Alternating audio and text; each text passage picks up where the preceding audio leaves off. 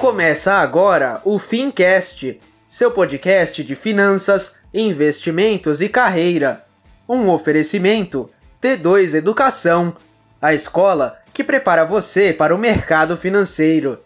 Apresentação: Tiago Feitosa.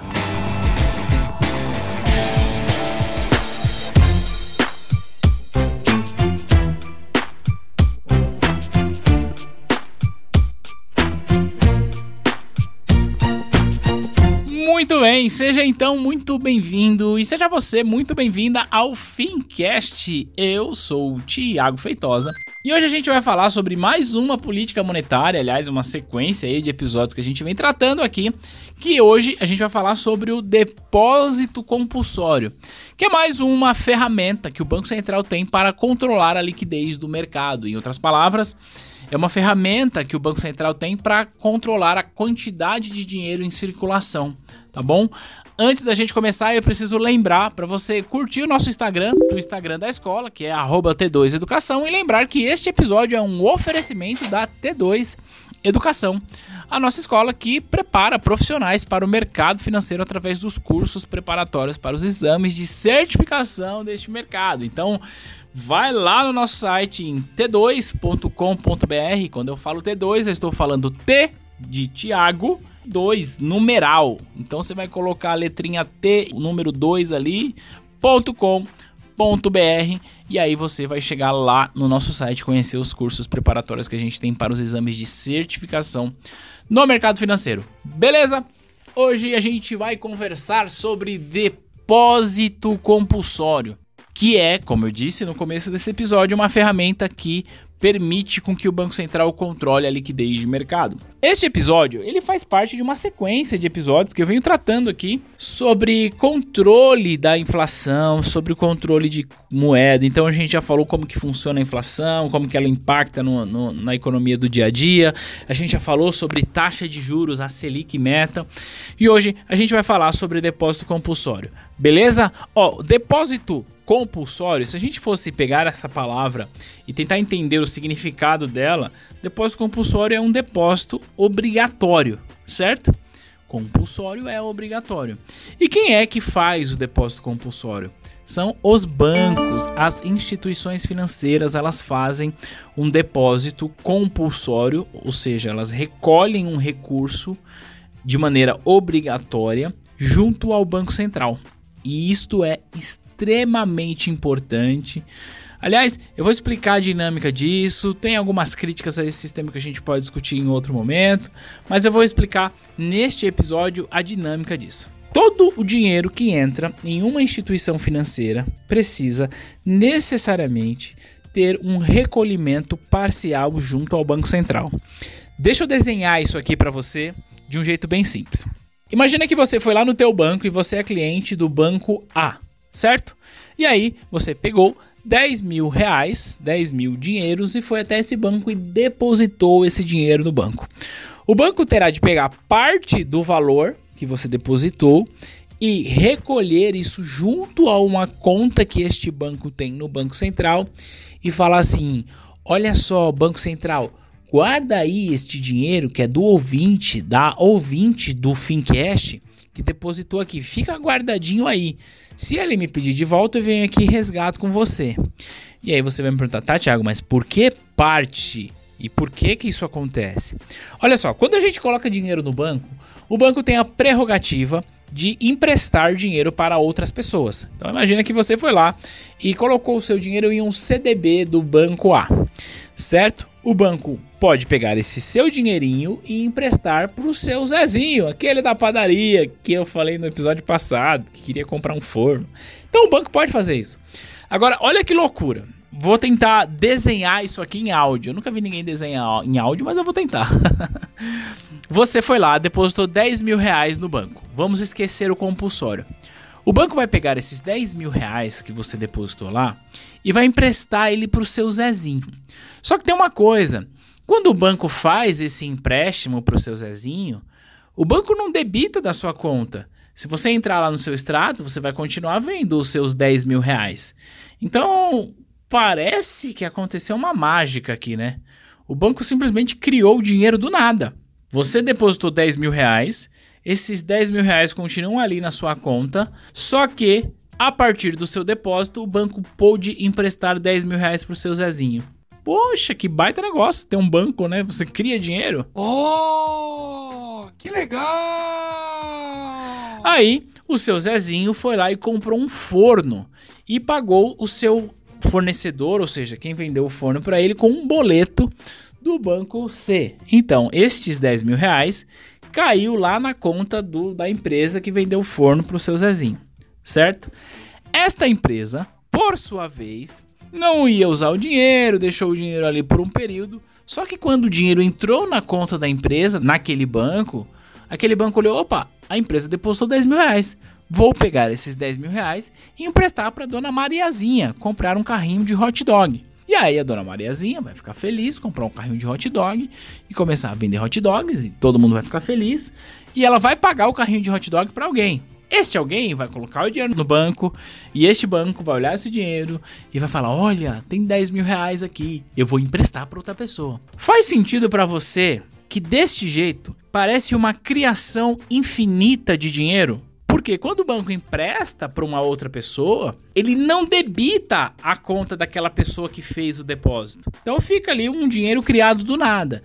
E acredite você ou não, os bancos têm essa prerrogativa de criar dinheiro do absoluto nada. O dinheiro que o banco empresta nada mais é do que dígitos na tela de um computador. Em outras palavras, não existe o dinheiro em espécie. Ou seja, a soma de todo o dinheiro que nós, clientes, vemos em nossos extratos bancários é infinitamente maior do que a soma total de dinheiro em espécie que existe. Em outras palavras, eu estou dizendo o seguinte: que se todo cliente de um banco resolvesse ir lá no banco e sacar o seu respectivo dinheirinho, este banco ia simplesmente quebrar, este banco ia simplesmente não pagar os seus clientes e muitas pessoas iam quebrar e muitas pessoas iam se matar de depressão e ia virar uma zona isso aqui. Todo mundo morreu. Acabou. Então, o que, que a gente pode fazer como um mecanismo de proteção desse instrumento multiplicador de moeda. A gente vai trabalhar com uma coisa chamada reservas fracionadas. Então, como que vai acontecer? O Banco Central vai falar assim: olha, o banco bonitão que está funcionando aí no Brasil, você será obrigado a recolher junto a mim, Banco Central, 50% de tudo que entrar aí na sua instituição, certo? Aí, vamos lá voltar para o nosso desenho, que eu fiz aqui um desenho no podcast. Você foi lá e depositou 10 mil reais na sua conta. No exemplo anterior, o banco pegou os 10 mil reais e emprestou para o seu Zezinho, certo? Neste exemplo, o que, que vai acontecer? O banco vai pegar 50% do que você depositou, recolher junto ao Banco Central, ou seja, 5 mil, e aí ele vai pegar 5 mil que sobrou e vai emprestar para o seu Zezinho. Quando o seu Zezinho pagar o seu fornecedor lá do, do forno, que o dinheiro entrar lá, vai entrar lá no outro banco 5 mil reais. Agora ele comprou um forno mais barato, certo? Que, que vai acontecer com aquele banco quando receber 5 mil reais? Ele vai falar: opa, entrou 5 mil reais aqui na conta do fornecedor do seu Zezinho. Então tem que fazer o seguinte: 50% disso eu recolho junto ao Banco Central e os outros 50% do livro para emprestar. Neste caso, ele tinha 5 mil, 2.500 para o Banco Central, 2.500 ele ficou disponível para emprestar. Que emprestou para Mariazinha comprar lá um carrinho de hot dog. Mas a dona Mariazinha pegou esse dinheiro e pagou lá o fornecedor e caiu lá na conta de um outro banco, que pode ser inclusive o primeiro banco, mas enfim. E aí este banco falou: opa, entrou 2.500 reais aqui. Vou pegar 50%, colocar lá no Banco Central, que é 1.250, e 1.250 eu posso emprestar para uma outra pessoa. E assim vai indo até que chega uma hora que os seus 10 mil reais acabou. Aonde eu tô querendo chegar? Que neste exercício de depósito compulsório, a cada nova transação no mercado financeiro de uma única unidade monetária, a sua capacidade de se multiplicar diminui certo? Porque você tinha lá 10 mil reais no começo, e aqui no exemplo da Mariazinha você tinha 1.250 sendo emprestado, que quando chegasse no outro banco, é, metade ia para o Banco Central e outra metade o banco podia emprestar e até que ia acabar. O que, que eu quero que você entenda até aqui? Se eu não tenho esse mecanismo de depósito compulsório, a capacidade que um banco tem de multiplicar uma única unidade monetária tende ao infinito, certo? Então ele vai criando dinheiro, criando dinheiro, criando dinheiro e se alguém um dia precisar sacar, o banco vai falar assim: quem me viu mentiu, não sei de nada. Explode aí a lá Venezuela, beleza? Aí o Banco Central fala: não, vamos diminuir essa capacidade de multiplicar dinheiro através do depósito compulsório. E aí eu dei como exemplo aqui uma alíquota de 50%. Beleza? Entendendo essa dinâmica, agora a gente vai entender o efeito que esta dinâmica tem na nossa economia. Veja, se a nossa inflação está muito baixa, se o país está em recessão, se a gente precisa gerar emprego, se a gente precisa fazer com que mais pessoas possam consumir, o que, que a gente tem de fazer? O que, que o Banco Central tem de fazer nesse caso? Ora, o Banco Central precisa reduzir a alíquota de depósito compulsório. No meu exemplo aqui, foi 50%. Então, neste, usando isto como exemplo, ele vai levar a alíquota de depósito compulsório para 20%, certo? O que, que, vai acontecer aqui? Quando você depositar 10 mil reais lá no teu banco, teu banco vai pegar, opa, a alíquota de compulsório é 20, então vou recolher 2 mil no banco e agora eu tenho 8 para emprestar. Faz sentido para você, meu nobre gafanhoto, que porque eu baixei a taxa de depósito compulsório, sobrou mais dinheiro para que o banco possa emprestar para o seu Zezinho comprar o seu forno? Então, o que, que eu estou dizendo? Que se o Banco Central reduz a taxa de depósito compulsório, olha o que vai acontecer: sobra mais dinheiro na mão dos bancos que, por ter mais dinheiro disponível, os bancos tendem a reduzir a taxa de juros, porque ele tem bastante dinheiro para emprestar. Ao reduzir a taxa de juros, mais pessoas e mais empresas estarão dispostos a tomar esse dinheiro emprestado. E com mais pessoas tomando dinheiro emprestado, nós teremos mais pessoas consumindo e produzindo e por consequência, a gente tem um aumento da inflação e um aumento do PIB. Sacou? Agora vamos pensar o contrário. No exemplo inicial, nós tínhamos um depósito compulsório de 50%. O Banco Central entende que ele precisa diminuir a liquidez de mercado, porque a inflação está muito alta e precisa tirar dinheiro da mão das pessoas. Então ele vai lá e aumenta a alíquota de depósito compulsório, porque no nosso exemplo, que era 50%, se eu aumento para 80%, quando você deposita 10 mil reais no teu banco, 8 mil reais fica na mão do Banco Central e 2 mil reais fica na mão do banco. Agora, o banco tem menos dinheiro disponível para emprestar.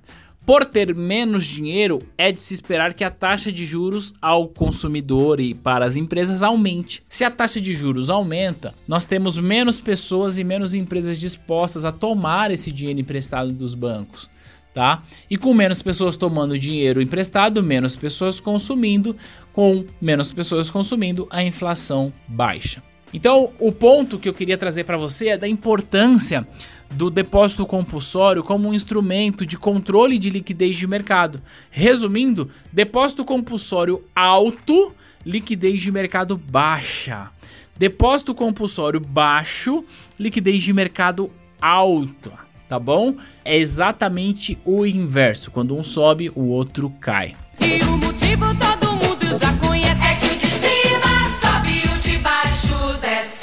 E sempre que a gente está falando sobre depósito compulsório, eu ouço com muita frequência a seguinte pergunta: mas, Thiago, se o banco coloca o dinheiro lá no Banco Central, de quem que é o dinheiro? Esse dinheiro fica pro Banco Central? Ou esse dinheiro o Banco Central devolve pro banco? Olha só, isto aqui não é um pagamento para o Banco Central, é um recolhimento. O dinheiro que o banco recolhe via depósito compulsório junto ao Banco Central não é dinheiro do banco, também não é dinheiro do Banco Central. Este dinheiro é do cliente que colocou o dinheiro dele lá no banco, então ele só está recolhido ali como uma espécie de depósito de segurança.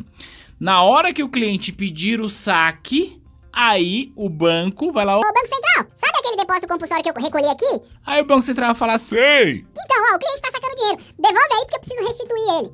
Ponto importante: o dinheiro que está recolhido no Banco Central é necessariamente dinheiro dos clientes do banco. ele não é do Banco Central e ele também não é dos bancos, ele é dos clientes dos bancos. Beleza?